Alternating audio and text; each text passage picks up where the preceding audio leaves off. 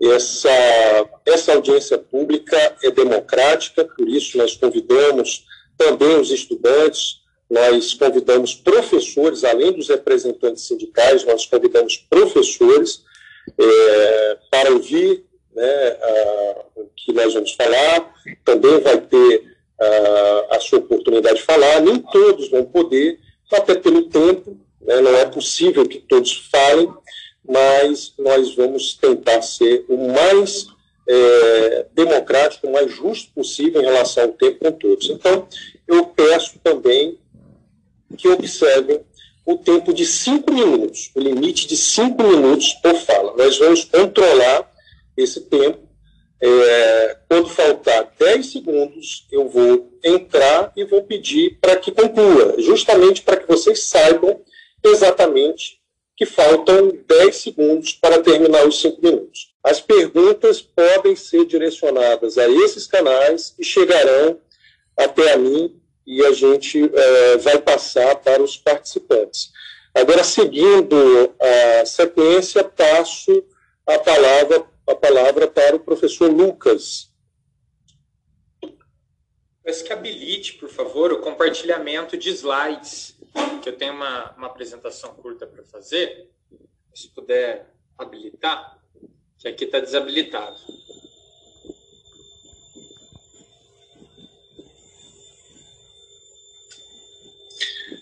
Antônio, é possível agora nesse, agora fazer esse compartilhamento? Ah, foi liberado já, foi liberado. Perfeito. Então, deixa eu minimizar isso aqui. Bom, a, a, minha apresentação é a pandemia de Covid em Manaus, negligências e consequências do retorno das aulas presenciais ou híbridas nesse momento, né? Então é importante dizer que as nossas fontes de financiamento, antes de tudo, são o CNPq e FAPEAN, e eu basicamente vou apresentar resultados desses três trabalhos. Aqui uma nota técnica publicada em uh, abril do ano passado, um trabalho que a gente decorreu sobre a segunda onda na Nature Medicine e uma, nova tec, uma nota técnica nova divulgada agora 12 de fevereiro. Né? Então essa é a nota técnica publicada a pedido do MPAM é, em 28 de maio do ano passado, né? nós dávamos recomendações que não era hora de relaxar o isolamento social em Manaus. Eu vou mostrar as consequências disso através de um, de um modelo epidemiológico. Gostaria de chamar atenção para esse artigo publicado na Nature Human Behavior, que ele mostra que locais que rescindiram o isolamento social antes é, do, do adequado, eles, tiver, eles é, poderiam passar por uma segunda onda de Covid-19. E a metodologia desse artigo é muito importante porque ele utiliza os modelos CEIR, suscetíveis, expostos, infectados e recuperados, que é o mesmo tipo de modelo que a gente utiliza, né? Então, dia 7 de agosto, nós publicamos esse trabalho na Nature Medicine, alertando que é, as políticas do Brasil condenariam a Amazônia a uma segunda onda de Covid-19.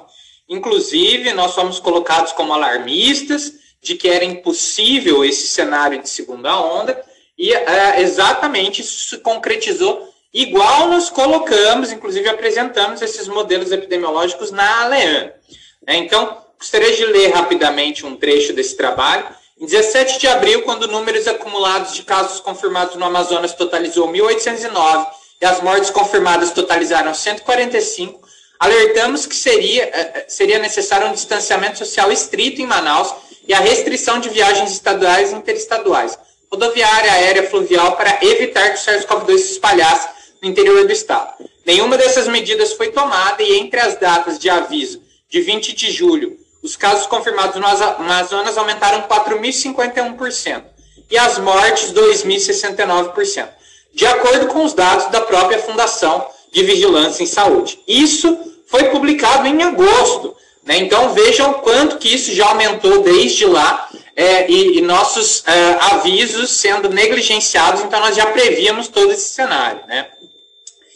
Bom, se o lockdown tivesse sido implementado em junho, respeitando as recomendações realizadas na nota enviada ao MPAM, os modelos CEIR mostram esse resultado. Ausência de uma segunda onda e recrudescimento da pandemia em Manaus.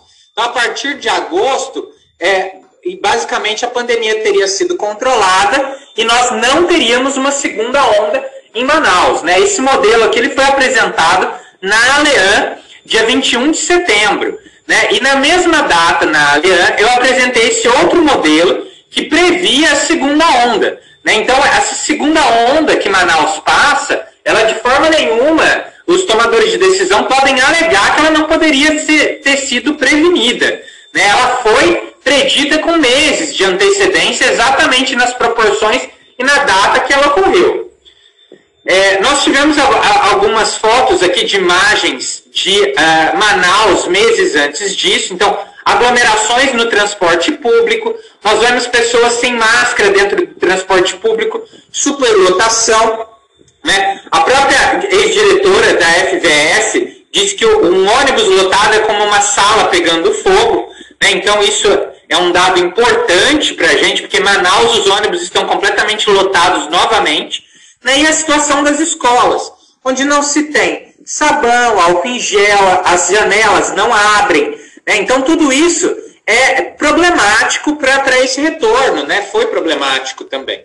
Né? Então, nós temos aqui é, salas de aula sem uma circulação adequada, os alunos não respeitaram o distanciamento social, e além de outros problemas, alunos sem máscaras, né? aglomeração para outras atividades. Então, é, isso de nenhuma forma foi seguido os protocolos pelos alunos, e a gente precisa deixar bem claro que o secretário de Educação, Luiz Fabian, disse que Manaus seguia todos os protocolos, o que é uma mentira, porque a própria OMS deixava claro que era adequado o retorno das aulas presenciais apenas quando a localidade não estivesse em transmissão comunitária. Manaus nunca deixou de estar em transmissão comunitária. Né? Então, isso é muito importante e reforça a fala do professor Unai, é, inclusive, né, que deve se voltar, mas na, na hora que seja adequada. Em nenhum momento Manaus esteve na hora adequada desse retorno. Né? Então, após volta às aulas na rede estadual, 30% dos profissionais de educação é, testados tiveram, é, de fato, contato com o coronavírus. Né? Essa matéria da Folha recente, dia 15 de fevereiro, isso mostra que ó, Manaus tem o quíntuplo da média de mortes das capitais brasileiras em 2021 justamente mostrando essa reabertura precoce de todas as atividades econômicas, né, sem que a pandemia esteja tenha sido controlada, de fato, né?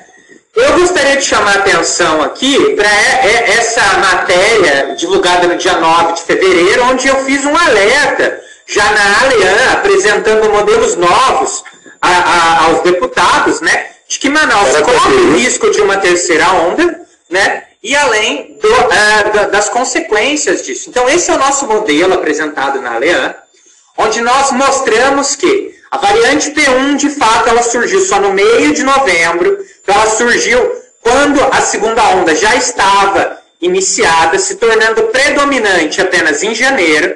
Né? Esses dados são corroborados por uma nota técnica da Fiocruz, onde em novembro nós tínhamos 0%, dezembro 51% e janeiro 91%. Né? Ou seja, essa nova variante surgiu no meio da segunda onda pela maior circulação viral. E a volta às aulas, nesse momento, ele agrava essa maior circulação viral. É importante a gente olhar quando que se deu a volta do ensino fundamental em Manaus, e exatamente três semanas depois, o número de casos dobraram, dando início ao início da segunda onda, que deu é, surgimento a essa P1, que nós já sabemos que é duas vezes mais transmissiva e que a carga viral no corpo dessas pessoas são 10 vezes maior do que a linhagem que causou toda a consternação é, a Manaus no ano passado. Então a situação é gravíssima e esse retorno, nesse momento, não é de forma nenhuma recomendado, colocando toda a população em risco. Né? Essa nota técnica foi publicada pelo INPA, enviada aos deputados, eu vou deixar à disposição de todos. Nesse momento, para Manaus, nós recomendamos um lockdown e uma campanha de vacinação abrangente para Manaus, ou seja, completamente incompatível com o retorno presencial ou mesmo parcial, né? Então, nós recomendamos, com base nesse estudo técnico, a inviabilidade da volta às aulas sem uma vacinação massiva para Manaus, a necessidade de um lockdown em Manaus, inclusive nesse momento, de 20 a 30 dias, com contingenciamento de 90% da população, nós precisamos de um lockdown severo e a necessidade de vacinação de 70%, pelo menos, da população dentro dos próximos dois a três meses. Gostaria de finalizar com o último slide, que opinião não contradiz estudo científico, né? Cientistas estão se baseando em estudos, em modelos, né? E toda decisão nesse momento deve ser baseada em ciência e não é, ser discutido isso de forma política, mas a informação técnica deve prevalecer. Então, é, nesse momento, não indica, indicamos a, a, volta às aulas presenciais, precisamos de um lockdown para Manaus e também de uma campanha massiva de vacinação para a população. É isso. Obrigado. what